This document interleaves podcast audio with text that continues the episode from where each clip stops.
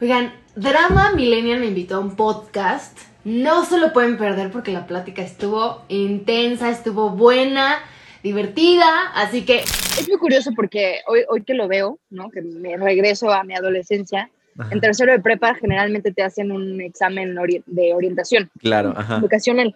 Sí. Y yo en ese momento yo estaba, me había ido a la rama químico-biólogo. Ok. Porque yo quería ser doctora, según yo. Y yo apostaba todo por, por, estudiar medicina y ser cirujana y bueno, había varias ramas de la medicina que me llamaban la atención o incluso biotecnología, o sea, yo le, apostaba a eso. Entonces, cuando me hacen mi examen de orientación vocacional, pues, según yo había contestado todo para que obviamente me saliera pues medicina o no. Sí, sí, sí. ¿Y cuál? O sea, real mi resultado fue, ¿vas a trabajar como modelo o enfrente de los reflectores? Y yo, ¿qué? ¿What? Ajá. Y yo, ¿cómo no hay forma? O sea, si no me gusta nada, ¿cómo es posible? Y dije, no, esto está mal, que me la vuelvan a hacer. Digo, ya no me la volvieron a hacer, dije, ok, está mal, yo ya sé qué es lo que quiero. Y al final de cuentas, pues es en lo que terminé. El drama ya está aquí. Lo mejor del teatro, las telenovelas, las series y las películas comienza en 3, 3, 2, 2, 1, 1. Drama Millennial. Bienvenidos a un nuevo episodio. Esta vez tenemos una gran invitada, es talentosísima, muy hermosa. Ella es Daniela Álvarez. Ay, gracias, Vane. gracias, Vane y Ángel, por tenerme aquí. Hola, Dani. Oye, es, yo tengo una duda. Eh, Dani, Daniela, Dano, Danonino, Dan, ¿cómo te dicen?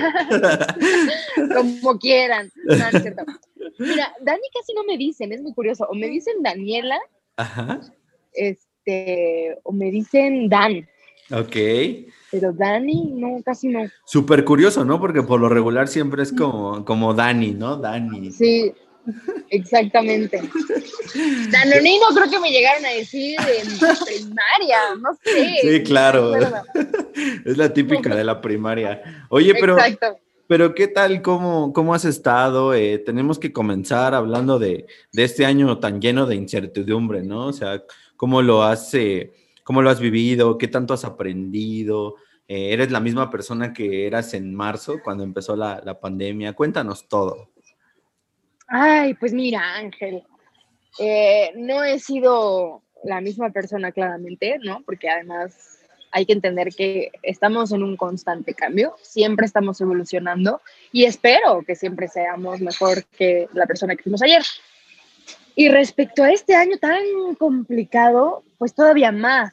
Creo que la cuarentena nos vino muy bien en general a todos, a pesar de las dificultades que obviamente vinieron acompañadas de, de, esta, pues, de esta situación, pero sí nos vino a enseñar muchas cosas, ¿no?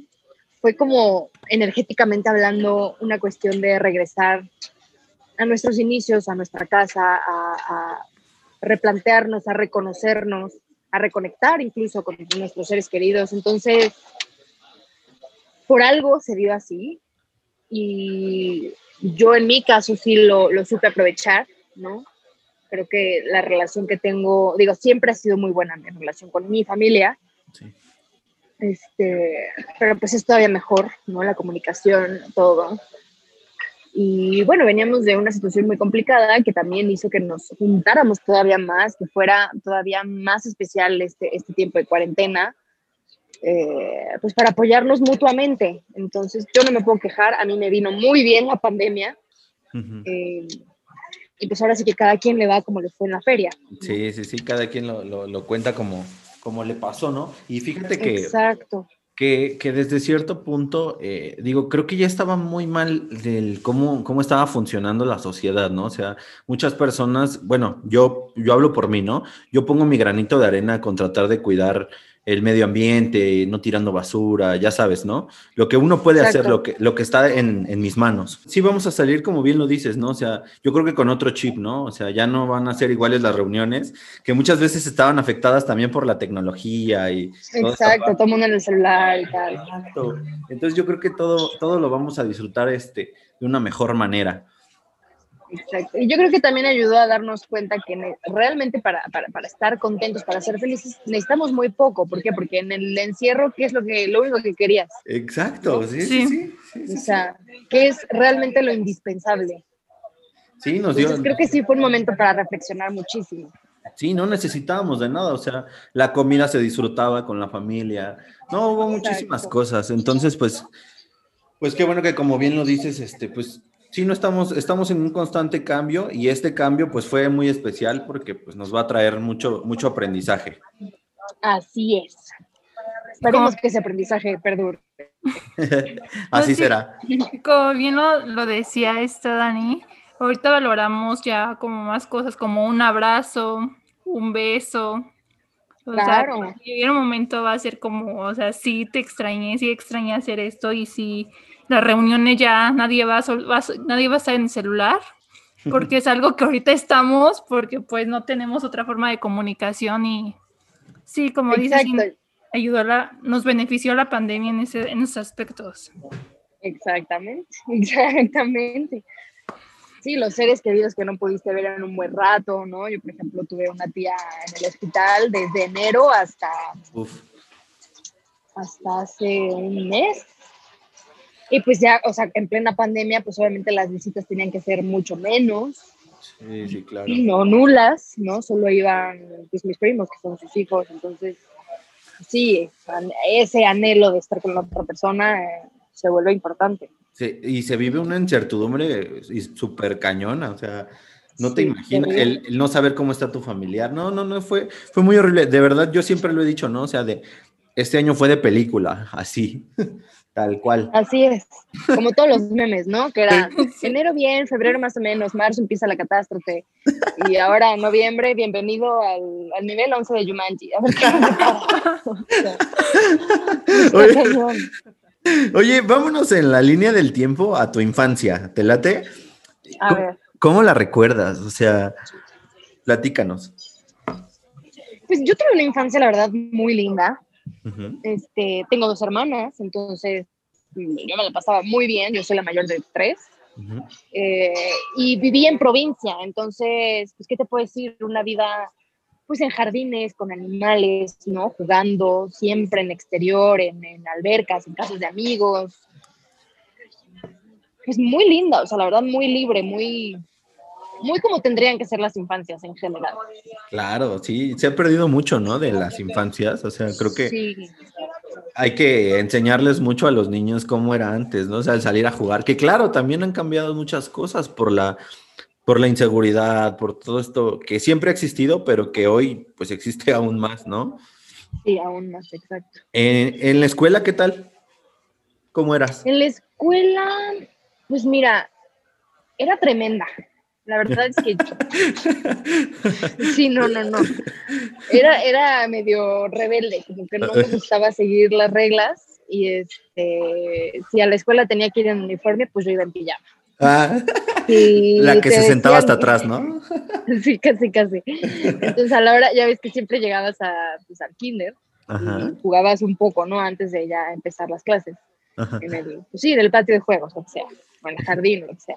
Sí, sí. Y ya a la hora de tenerse que meter pues, cada, cada grupo a su año, todo el mundo se metía y Daniela seguía jugando en los columpios, ¿no? O sea, hablando sola, porque además yo era como muy creativa, entonces siempre estaba inventándome historias Ujú.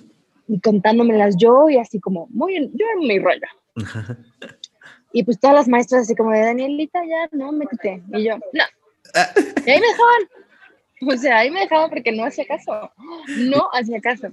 Entonces, así fue todo mi kinder. Y además, otro, otro factor muy curioso era eh, cuando a mí me cambian de un kinder normal a uno bilingüe, Ajá, pues ahí hay como un ajuste de, de, de año. ajá.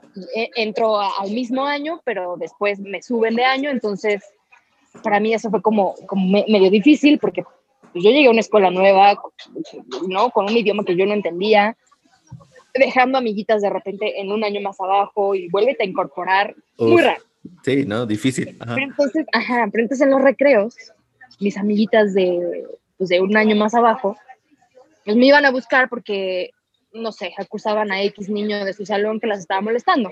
Ujú. Entonces yo era como la justiciera. Entonces yo lo que hacía era, iba en recreo, o sea, encontraba al niño y le pegaba. Digo, muy mal, Oh. no tendría qué haberle pegado, ¿no? Pero así era. Entonces ya sabían que pues era medio, pues no te voy a decir que conflictiva, pero pues no era la manera correcta de, de repartir justicia, ¿no? Pero ¿qué vas a saber a los cinco años? Sí, claro. ¿Y como, conforme fuiste creciendo? No, no, no, ya cuando iba yo en tercero de kinder, que íbamos a pasar a primaria, me acuerdo que nos llevaron a un tour ok. de la primaria y nos dijeron, aquí sí, no, nada de estarle pegando a niños, porque aquí ya te mandan reporte y eso lo leen tus papás. Y ¿sabes? Como que me metieron ese miedito y yo así, uy, no, no, no, no, no.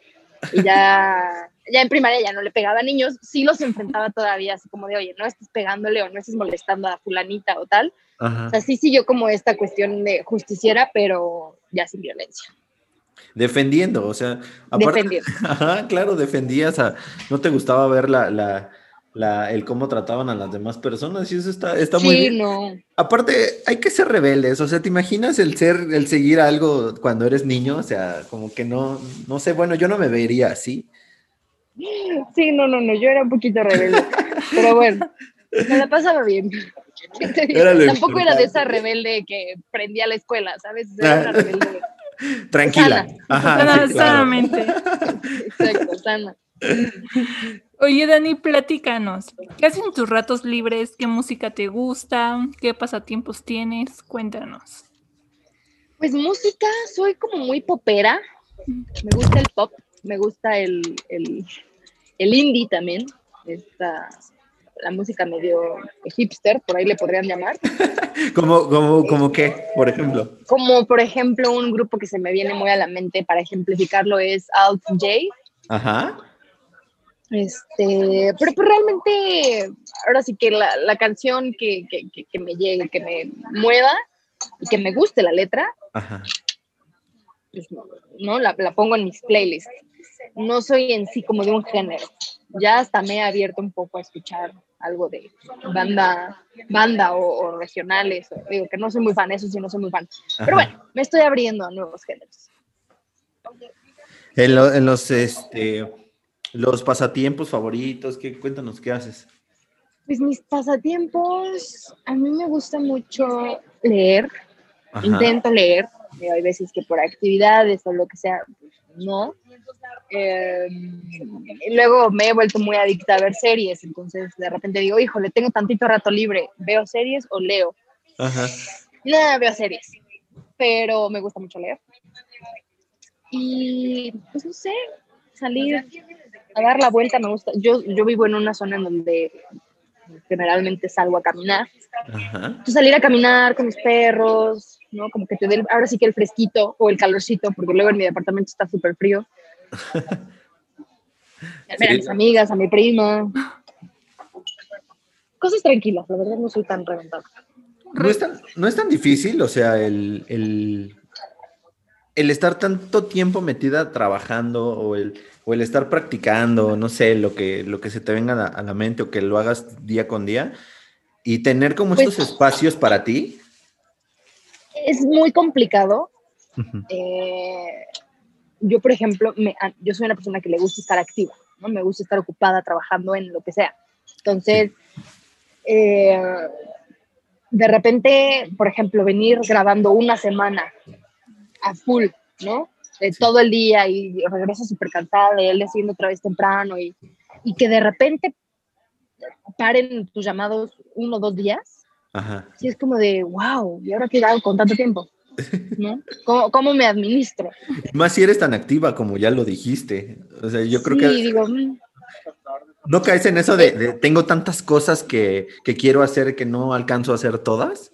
ah, claro, y además soy la típica que en vez de, no sé, aprovechar ese día o esos dos días de, de descanso, de que no me tengo que levantar temprano, de todas maneras me levanto, digo, no a las 7 de la mañana, claramente, pero a una hora razonable y ya empiezo así como de, ok, vamos a empezar el día este, y empiezo, no sé, a ordenar mi departamento o a ver qué me falta o a, ¿sabes? El celular, ¿qué, qué tanto te ha beneficiado? Bueno, nos ha beneficiado mucho, pero ¿a ti te ha afectado en algo? Pues no, afectado, Porque digo, ahora ya es una Mm. herramienta de trabajo, ¿no? Es una herramienta de trabajo y ahí está, pero si no te Sí. distrae, Pues mira, yo creo que, o sea, lo único que sí le vería como malo es que se ha vuelto una herramienta tan de trabajo, tan necesaria, que la estás constantemente checando, que Sí, de repente también es, pues es un impedimento de estar conviviendo. sí, claro. Lo que ya te sea, mencionaba, ¿no? Que ya se, ajá, se vuelve esa necesidad de estarlo checando, a ver quién te escribió, a ver si hay un pendiente, a ver si, ay, voy a checar el mail, a ver qué, ¿no? En vez de, no sé, saber dejarlo de lado un rato en lo que estás, no sé, con alguien, estás conviviendo, estás en una reunión, lo que sea. Oye, Dani, ya pa- pasando un poquito más a tu carrera, cuéntanos cómo nace ese sueño o cómo nace esa idea de entrar al CEA. Pues mira, en realidad nunca tuve, o sea, nunca fue como un sueño ni un- una meta. Ahora sí que fue meramente circunstancial.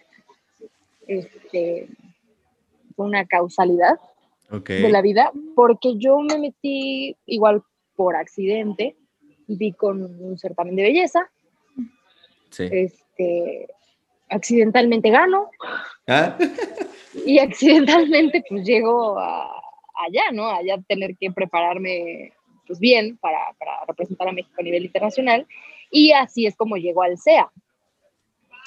Llego al CEA, yo de primer, o sea, de primer no, instante, el primer día que llegué al CEA y dije, ok, esta va a ser mi casa 11 meses, yo como llegué era una persona muy penosa, ¿no?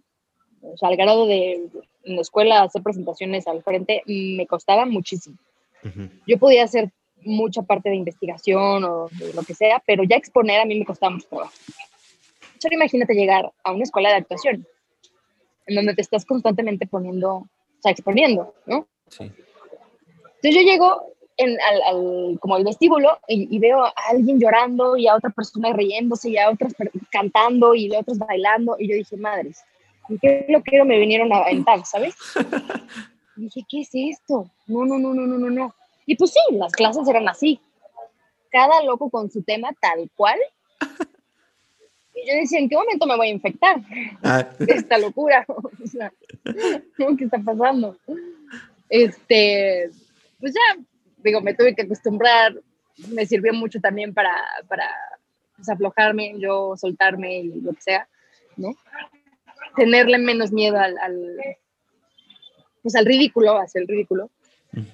Y después me meto a, o sea, como que ya me gustó un poco el medio, pero dije, ok, de actriz no, la verdad no, no estoy lista para eso, como que siento que no es lo mío. Y me metí a conducción. Ok. Entonces dije, pues si el medio me llamó la atención, vamos a probarlo por conducción, que como que siento que es más tranquilito. Y vamos viendo. Y así fue como inicié. Y Pero si es más sí, fue tranquilo. realmente... Es más tranquilito, sí. Sí. Digo, depende claramente en qué te metas, ¿no? O sea, Sí. a lo mejor si te metes a deportes, pues es una locura. Pero me refiero a no te expones tanto, o sea, porque no estás jugando realmente con tus emociones. Eres tú realmente, ¿no? Exacto, eres tú. ¿Cómo, cómo fue el, el- Ya me dijiste que, bueno, ya nos comentaste que fue todo por causalidad, ¿no? Ajá. Y a la vez casualidad o no. Pues puede ser, ¿eh? Es muy curioso porque hoy, hoy que lo veo, ¿no? Que me regreso a mi adolescencia, Ajá. en tercero de prepa generalmente te hacen un examen ori- de orientación Claro, ajá. vocacional. Sí. Y yo en ese momento yo estaba, me había ido a la rama químico-biólogo, Ok. porque yo quería ser doctora, según yo. Ajá. Y yo apostaba todo por, por estudiar medicina y ser cirujana, y bueno, había varias ramas de la medicina que me llamaban la atención, o incluso biotecnología, o sea, yo le, le apostaba a eso. Entonces, cuando me hacen mi examen de orientación vocacional, pues, según yo había contestado todo para que obviamente me saliera pues, medicina o no. Sí, sí, sí. ¿Y cuál? O sea, real mi resultado fue, ¿vas a trabajar como modelo o enfrente de los reflectores? Y yo, ¿qué? What? Ajá. Y yo, ¿cómo no hay forma? O sea, si no me gusta nada, ¿cómo es posible? Y dije, nah, esto está mal, que me la vuelvan a hacer. Digo, ya no me la volvieron a hacer. Dije, ok, está mal, yo ya sé qué es lo que quiero. Y al final de cuentas, pues es en lo que terminé. O sea, que Oye. no estaba tan erróneo. Sí, claro, no, no, no se equivocan esas pruebas. Oye, pero no se ¿tú- equivocan. ¿tuviste el apoyo de tu familia o qué onda? ¿Cómo fue todo esto? Sí, la verdad, mi mamá es algo que, que, que, a lo que le ilusionaba muchísimo. Mi papá no tanto. Mi papá sí era como, "Ay, es que estudia otra cosa, es que estudia algo que realmente te vaya a dejar. Ya sabes, Lo de siempre, De la ajá. vieja escuela, ajá, Sí. muy conservador. Este, hasta que ya después me dijo, bueno, haz lo que quieras, pero en lo que sea que decidas enfocarte o trabajar o no, o sea, ya hacerlo tu vocación, sé la mejor. Sí. Sí, sí, sí. O sea, Es lo que nos lo que dicen. realmente te va a hacer feliz, sé la mejor. Sí, sí. Y mi mamá, bueno, mi mamá estaba rayada de que yo estuviera en este medio, o sea, ella le hacía muchísima ilusión y era mi fan número uno. Hija, las novelas. eh. No, bueno, o sea, se las veía todas y me escribía así de, no, es que ¿por qué te pusieron con ese? Ah, no me gusta que lo beses. qué bueno, padre. sí, No me gusta que lo beses. literal. No me gusta que lo beses. Y yo, ay, mamá, es ficción, relájate. ¿Recuerdas ese primer casting que tuviste? Sí, sí, fue para una producción del Güero Castro. Este, era un papel bien chiquito, bien, bien chiquito. Eran ocho capítulos, ocho, o- sí, ocho episodios, ocho capítulos. Eh, y me acuerdo que me llamaron, fue como de, bueno, pues vamos a probar. Si ya hice un casting de conducción, porque pues nunca había hecho un casting de conducción y me quedé en conducción, pues vamos a ver cómo es un casting de actuación, ¿no? Porque generalmente había hecho castings de comerciales, pero son muy diferentes Ajá. pues vamos a ver. Digo, fue muy sencillo. No me gustó que, que dentro del casting lo único que realmente me hicieron fue videarme en traje de baño. Eso sí fue como de, ¿para qué estoy casteando? ¿no? Ujú. O sea, otro certamen de belleza como que yo dije. Eh, ajá. pero dije, bueno, pues es parte de, ok, va. Y ya. Eso fue todo. No me acuerdo si tuve algo más. Creo que no. Una escena como tal no tuve. Entonces fue Este, como. Fue nada más, me videaron, ah, ok, pues como que sí le gustas a la cámara, órale. Porque Ah. te digo, el, el personaje no era, Tan grande. era- no era, o sea, era realmente imagen de una cadena de hoteles. Ok. Y yo era la gerente, entonces, pues así que digas, uy, qué complejidad, pues no. ¿Y al ser la primera vez no había nervios o algo así? Muchísimo, muchísimo, muchísimo.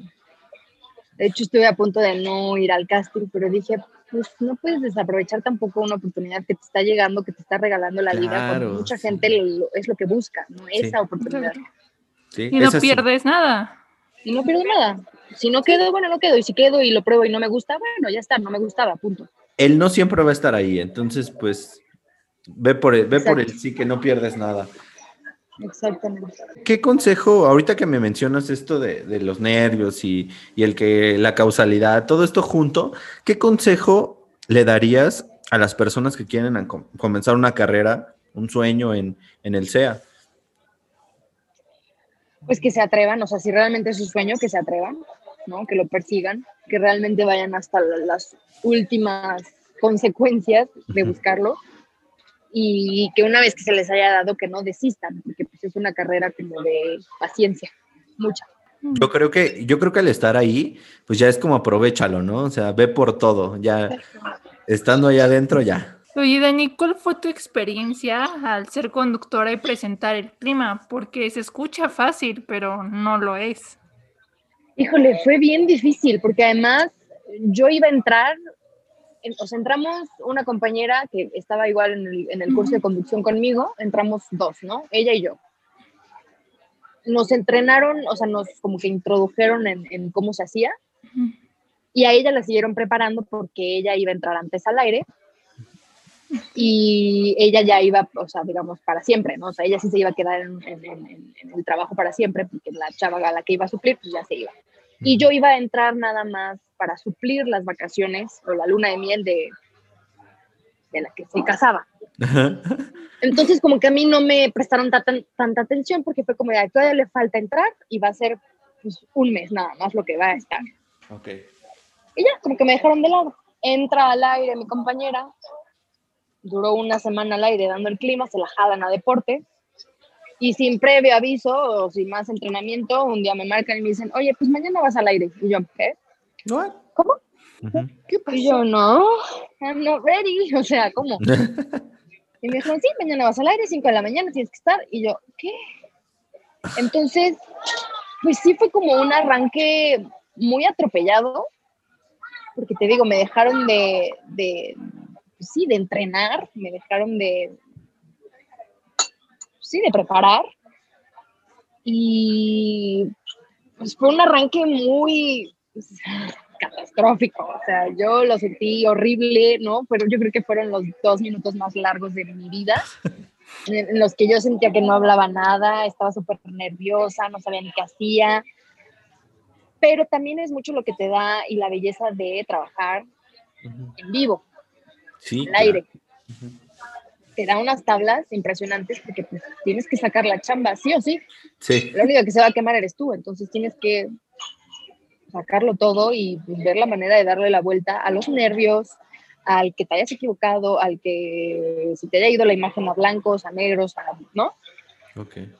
Entonces, pues sí, poco a poco fui mejorando, ¿no? A los tres meses ya me sentía mucho más segura. Seguí teniendo, obviamente, mis fallas, obvio, pero Todos. ya dominaba mucho más los nervios. Y, do- y yo creo que dominan, aprendiendo a dominar los nervios, ya todo se vuelve mucho más sencillo. O sea, ya el improvisar y el, el sacar la chamba adelante es mucho más fácil. No, y qué nervios, o sea, estar en, estar en vivo y, y que ahorita en- como se está viviendo la, la- esto todo lo actual de que te equivocas y ya te haces viral o te hacen un meme o todo. Imagínate con todo lo que lidias, ¿no? Sí, no, no, no, no, no. Terrible. Afortunadamente creo que tampoco tuve unas metidas de patas tan fuertes como para que me hubieran hecho meme. Pero bueno, yo, o sea, me sentía la peor conductora de la existencia, así casi casi de ya me van a correr mañana. Gracias. Ajá. Pero no, no, afortunadamente no pasó. No fue tan grave como yo pensaba. La práctica hace al maestro, ¿no? Exactamente. La verdad que sí. La- con las novelas, ¿qué onda? O sea, actualmente te vemos como Villeri, como Villeri en La Mexicana y el Güero. ¿Disfrutas hacer novelas? O sea, ya cuando dejas de lado esta parte de, la conducción y, jalarte a ser actriz que ya me mencionaste hace un rato, ¿no? Que dijiste, bueno, ya tengo esto, ahora voy por esto. ¿Qué onda? ¿Cómo, cómo fue todo esto de las novelas? O sea, ¿qué aprendizaje te ha dejado hacer esta y, y otras producciones? Pues creo que con cada personaje aprendes un poquito más de ti. Es muy curioso, pero como prestas tu cuerpo para interpretar a alguien, ¿no? Y prestas tus emociones, prestas tu forma de hablar, tu inteligencia, tus movimientos, siento que redescubres ciertas cosas de ti que no tenías tan a la vista. ¿no? O sea, por ejemplo, con mi personaje pasado, que fue Fernanda en Pasión y Poder, no, Sí. en, por Amar sin Ley, perdón. Marcin Ley. Eh, pues fue una chava como muy sweet, ¿no? Que yo siempre me vi como, ay, no, la mala del cuento, la de carácter pésimo, la de... Y, y, y con esto, ¿no? Con este personaje, pues me di cuenta que, que no, que también obviamente hay una parte tierna, sensible, este, en mí. ¿no? Que a lo mejor no se, no se explote tanto, no se exprese tanto por mi carácter, pero sí está ahí, ¿no? Y ahora con Villeri, pues, el ser como muy transparente, el ser muy alegre, el ser muy, pues, muy despierta, creativa, o sea, ha despertado esas cualidades también en mí. Qué ¿Y cómo te, cómo te sientes al ver el recibimiento que ha, te- que ha tenido tu personaje con la gente? Porque siempre veo las redes y aman Te a los has ganado, sí. Sí, Sí. pues, ¿qué te digo? Obviamente me encanta, o sea, me encanta que, porque, por ejemplo, Fernanda, ¿no? Me decían, ay, es que, es que te ves hermosa. Y sí, el personaje era como muy cuidado, muy, eso, muy tierno, gustaba mucho, pero no trascendía de eso, ¿no? Era como que sí, es, es la bonita, ¿no? Ajá. Y aquí, o sea, ya hay como un conjunto, ya es las acciones de Villeri, ya es como se expresa, ya es, entonces es un paquete mucho más lindo. Ajá. Me encanta, por ejemplo, que el otro día una, una seguidora me manda fotos de, pues, creo que era de su hijita o su hermana, no sé, peinada como Villeri. Wow. ¿No? Entonces, y, y veo, me, me encanta porque veo a muchas niñas chiquitas, Ajá. de 6, 7 años, 8, que mueren por, por tener el mismo peinado de Villeri. Entonces les llama mucho la atención, obviamente, desde la ropa, el peinado, los colores, este, pero pues también todo lo que representa, ¿no? Que es una chava, pues, sí un poco destrampada en ciertas cosas, porque Sí. también es una chava de 22 años, pero que no tiene malicia realmente, No, está. que va por lo que quiere. No, pues me imagino que te has de sentir muy cómoda, ¿no? Por, por, porque pues te gusta el proyecto, el recibimiento de la gente. Ha de ser muy, unas emociones muy padres, ¿no? Sí, la verdad es que se siente muy bonito el que hayan recibido el proyecto en general también y que el personaje, mi personaje, haya gustado tanto, que siga gustando y eso pues obviamente me impulsa a no bajar la guardia, A ¿no? mejorarlo. a que el personaje siga así, exacto. Y, y, pues a buscar más opciones también, ¿no? Para, para seguir representando los otros personajes. No, y aparte la química que tienes con Gala Montes y Rodrigo Brand es impresionante. O sea, eso yo creo que lo Sí. hace más real y hace que la gente se enganche más a sus historias. Exacto, porque es genuino. Y digo, también con Megan, aunque claramente en la Sí. novela somos archienemigas, la amo, o sea, es una super niña, nos llevamos muy bien. Y este, y hemos hecho muy bonito de man- mancuerna también. Qué padre. Sí. Sí, entonces, pues la verdad es que todo ha sido increíble. Muy bien, cuéntanos ya casi casi para, para despedirnos, ¿qué es lo que te gustaría hacer a largo plazo? Cuéntame. Ay, pues a largo plazo, mira, no lo sé, pero sí te puedo decir que me encantaría interpretar a una villana. Ok. Creo que sería muy divertido. Este, porque además me dicen, es que no tienes cara de villana. Y yo, chihuahuas. y tú Entonces- así, no me Y yo me conoces". siento bien mal. Ajá. Y yo decía, pues según yo soy maléfica, o sea, ya que me den, ¿no? Un personaje así de, de bichi. Si les contara lo que hacía en el kinder. Exactamente. Entonces yo creo que teniendo un personaje así me divertiría mucho, porque además en la vida, en general, no puedes ir por la vida siendo tan Claro. maldita, ¿no? Como Ajá. las villanas de novela. Claro. Entonces, no sé, como quitarme eso de, ay, ok, ya viví lo que es ser una villana maldita, sin piedad. Ya. Y este, eso sería muy divertido. Y obviamente me encantaría hacer algún, en algún punto de mi carrera una serie de época. Eso, bueno, no saben Ok. cómo.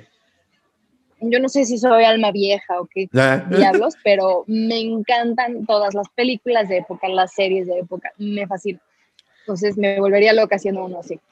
Y supongo que es por, por todo lo que adaptan, ¿no? O sea, ya sabes, el vestuario, todo lo que se, se Y ocupa, los ¿no? peinados, no, me encanta, me encanta. Excelente. Pues eh, ahora sí que ya, ya por último, nada más quisiéramos que nos dijeras, eh, ¿qué le dirías a Daniela de 10 años? ¿Qué le diría a Daniela de 10 años? Pues que lo que le diría es que no le tema al ridículo, que no le tema a ser ella, porque siento que, que- que me pasó mucho en esa época en la que sigue siendo niña, pero ya estás a un paso de, ¿no? de entrar en, este cambio Ujú. Y, y mucho te vas por apariencias o por caerle bien al grupito cool de la primaria o lo que sea, el aparentar. Y creo que el aparentar a nadie le funciona. Muy o sea, bien. ser genuina. Sí, sí, Qué sí. bonito. Y que, y que, y que este, y que si se quita la pena, en unos años va a ser conductora y actriz y una maravillosa persona. Exacto, que confíe en sus talentos ocultos y que los explote, que los deje salir, que no le dé pena. Muy bien. Pues amigos de Drama Millennial, ahí estuvo con nosotros eh, Daniela Álvarez. Y pues muchas gracias, Dani, por estar en este espacio. Esperamos tenerte este, muy pronto, que sigan los proyectos para que también nos vengas a contar todo lo nuevo. Exactamente, Ángel. Gracias a ustedes por tenerme tanta paciencia y, y tenerme este espacio. No, gracias a ti, Dani. Y bueno, no se la, no se la pierdan en La Mexicana y el Güero, que está de lunes a viernes a las seis y media. Y es la más querida. Seis y media. Y, y cada vez se pone más complicado el asunto, así que no se lo pierdan. Síguenos en Instagram. Drama.millennial.